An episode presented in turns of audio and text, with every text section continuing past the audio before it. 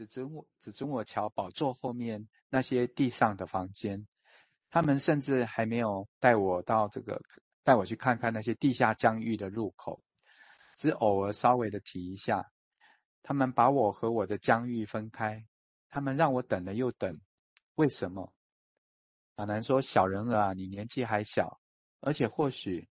马南以沙哑的男高音说：“或许他们害怕。”毕竟那不是他们的疆域，而是你的。进了那里面，他们会有危险。世人没有人不怕累世无名者。那阿尔哈没有说什么，但眼睛一亮。马南又一次的指引他，用一种全新的方式去看待事情。那对他来说，这个萨尔跟柯秀一直都是严格、冷淡、强大。他没有想过他们也会害怕。但马南说的对。他们害怕那些地方，害怕那些力量，而阿尔哈是那些力量的化身，啊、也是他们的一员。那他们害怕走进那些黑暗的所在，他们担心被食尽。哦，这边很有趣，就是便是那些高等女祭司被食尽这样。这边稍停一下，我们消化一下。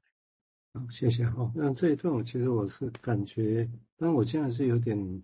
印在脸啊，那这个脸也是很直接哦，有些想法哦，那不是最终的答案，因为这是让我想到，其实我们前礼拜在读那个刚刚提过 Salutaris 那谭比用的那个论傲慢的时候，他也提到那种内在世界是什么，或者其实我们从另一个角度来讲，我们一般都以习惯，那人有人来找治疗者或找朋友，我们就说好像他有一个。有一个以前的创伤，我们就好像想要把它闯入，把它给拿掉。但早期是这样，嗯，我也觉得说尽管分析，那克莱因也会比较直接的要去把负面的东西弄出来。那当然我前面提过，我不认为他们真的只有这个技术，他们一定还做很多事情。不然我不认为他们可以失败。为什么？我想用这一段来讲，也许可以来说明，就是那个地方其实是对来讲，对任何的人，其他人对本人其实都是很恐怖的世界。好多恐怖的世界，那个就像刚刚那一段描绘那种地底下哦，那那那样的一个状况哦，我我就用这个东西可以来帮助，至少可以帮助我来想象哦，这些为什么为什么有些的人其实你看他他有意愿呢哦，但是其实就有困难。那我们要就是要我们要的是去体会这个困难哦，而不是硬把困难说是阻抗拆解掉，好像我们是神一样哦，其实不是的哦，其实不是。好，我们现在请瑞金再说明，谢谢。嗯，好，那这个我我觉得这一段其实还蛮有那一种，真的蛮有那个荣格的感觉哦。它是有一种好像是这种嗯累积好几世的，它不是一个个人的。好，然后它生存的地方是没有时间性，但是那个时间展现在古物、古珠宝、黄金、古代英雄的长剑、旧皇冠。等等的哦，就是说这里面装的是这一些东西，然后呃，故事里面的这个小女生是这些呃财宝的所有的继承人哦，但她看不到时间，但她看得到东西，然后这些东西都是故事跟时间的一一种化身呢，或者是一种表征。那里面有很多的蛛丝马迹是被保留的哦，没有人要告诉她。呃，这这些东西，甚至还限定他只能去看呃一块地板这样子。然后还有知道的是说，除了这个，还要继承的是寂静跟黑暗。好、哦，这个这个感觉上其实呃就是有有够这个 uncanny 的感觉，就是很惊悚。这个到底是什么？好像大家不敢走进去，但是呃有一个继承者要那个那个地方是他的，但是我不认识他。我不认识那个地方，大家说那个地方是我的，我是继承者，好像大家很害怕走进那个黑暗里面去。那那个黑暗会让我想到的是说，好像是跟某一种可怕的欲望是有关的，或者是说跟潜意识是有关的。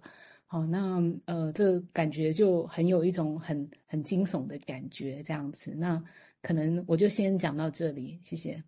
那种惊悚，就有时候我们会觉得，一般我们会觉得很多东西，如果用。个人来讲，就是有些坏的东西，我们我们就不好的把它丢掉，啊，就是很多人把它就摆在那个地方，变成那一般我也会说啊，那是被弗洛伊德说那是被潜意的世界，但是现在回头来看，潜意识到底是什么？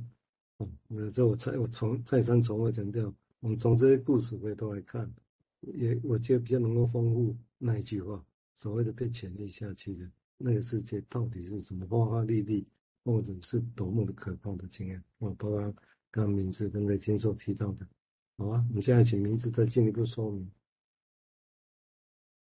好，呃，我也是对于说这个下面你看有这么多的宝物啊，我在想就有好多好多故事。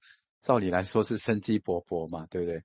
诶，可是他说又继承了寂静跟那个什么，呃，也是有一种感觉，好像完全静止，没有没有生命的东西，就是一个很很多生命的东西，很多故事的东西，怎么对比着一个好像要让一切都静止了？那更别说这个这个地方完全是封闭的嘛，还有一个是它完全是封闭的，不让任何人进去的这个东西。好，那我是在想说。这这个这段文字引起我注意，是在想什么是黑暗呢、那黑暗的财宝，黑暗里面的那些宝物又是什么？那这个黑暗里面又有很多迷宫，有巨大的迷宫。那什么叫累世无名者？为什么我们的祖先要叫无名者呢？那为什么黑暗总是极尽？哦，像是主人，黑暗跟极尽为什么像是主人跟影子般守护着彼此呢？哦。那当然，这个这里面的那个呃，整个古墓的那个阴性的那个意象是很强烈的嘛，古墓啊，黑暗啊，当然我们会对照阴跟阳哦，跟上面的那个神殿，当然就会想到，呃，以古典精神分析，呃，我们当然很容易想到啊、呃，像阳具子宫的象征这样子哦。然后那些宝物，宝物当然我们很快也会联想到比较古典分析朵拉的梦吗。朵拉是梦说他家房子失火了，然后他爸爸把他叫醒，那他要赶快抢救他的珠宝盒。他爸爸说：“哎，我才不会因为你的珠宝盒让我的两个小孩……哦，是他妈妈要抢救珠宝盒了。”然后他爸爸就说：“不要让因为抢救珠宝盒让两个小孩呃牺牲掉这样子哦。”那这边也有一种很阴性的意象，那些宝物啊，那些珠宝啊等等很阴性意象的元素啊。当然在想说。除了这个性特质的元素之外，古墓应该还有很多很多的意象。刚刚也谈到，像是潜意识这样。那那些外来的东西，或许我们可以说是，呃，你要说是外在现实也好，或是意识也好，或治疗师也好，哦，他说都像一个入侵者这样，包括那些想探索他的人这样。那这边封闭的意象，层层的那些迷宫啊，当然我们也会想到一些审查机制啊，哦。或是我们很熟悉、常常讲的阻抗等等，都不让他进去。那当然，这个阿哈他是更熟悉黑暗寂静的这个潜意识啦，因为他觉得这个就是他的原乡嘛。那这这种这种他描述的意象都很有潜意识的基调，这样哦。那二哈他说他可以待在黑暗的迷宫一整天，他都觉得好平静哦，这样。然后他对于上面的那些神庙。那些雄伟啊，然后喧嚣的神庙是没有兴趣的。嗯，你们也觉得，诶，这个二哈，也好像分析取向的治疗师哦，好像他都很安静、很低调，他不那么想被看见。哦，他也没有像神庙刚刚讲的另外那两个高等女祭司一样啊、呃，他们其实都蛮热衷于一些呃一些世俗的一些成就这样哈、那。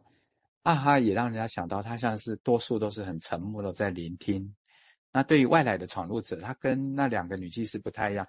那两个女祭司都是要把他们杀掉，这样关起来杀掉。但是阿哈啊、在这里面呢，他是对外来的闯入者没有那么强烈的排斥哦，他反而是很好奇，很想了解他们这样子。然后好像他也安静的等待着，聆听着啊、这些外来者的声音这样。那也有了一些对话，那这样这种对话最后就成就了，呃，他们最后讲的就是这个，呃，德格跟阿阿尔哈他们两个让这个厄尔雅拜之环哦，两个这个分成一半的环结合了这样子，当然也会想到阴阳意识、潜意识等等的意象这样。好，那这边那个宦官就是带他长大的宦官马南呢？呃，他面对这个阿尔哈那一年，他十五岁哈，他的好奇心跟他的激情，呃，我对这个作者描写说，这个马南的脸上迟疑谨慎的悲伤，而且比平常更为悲戚，这个描写觉得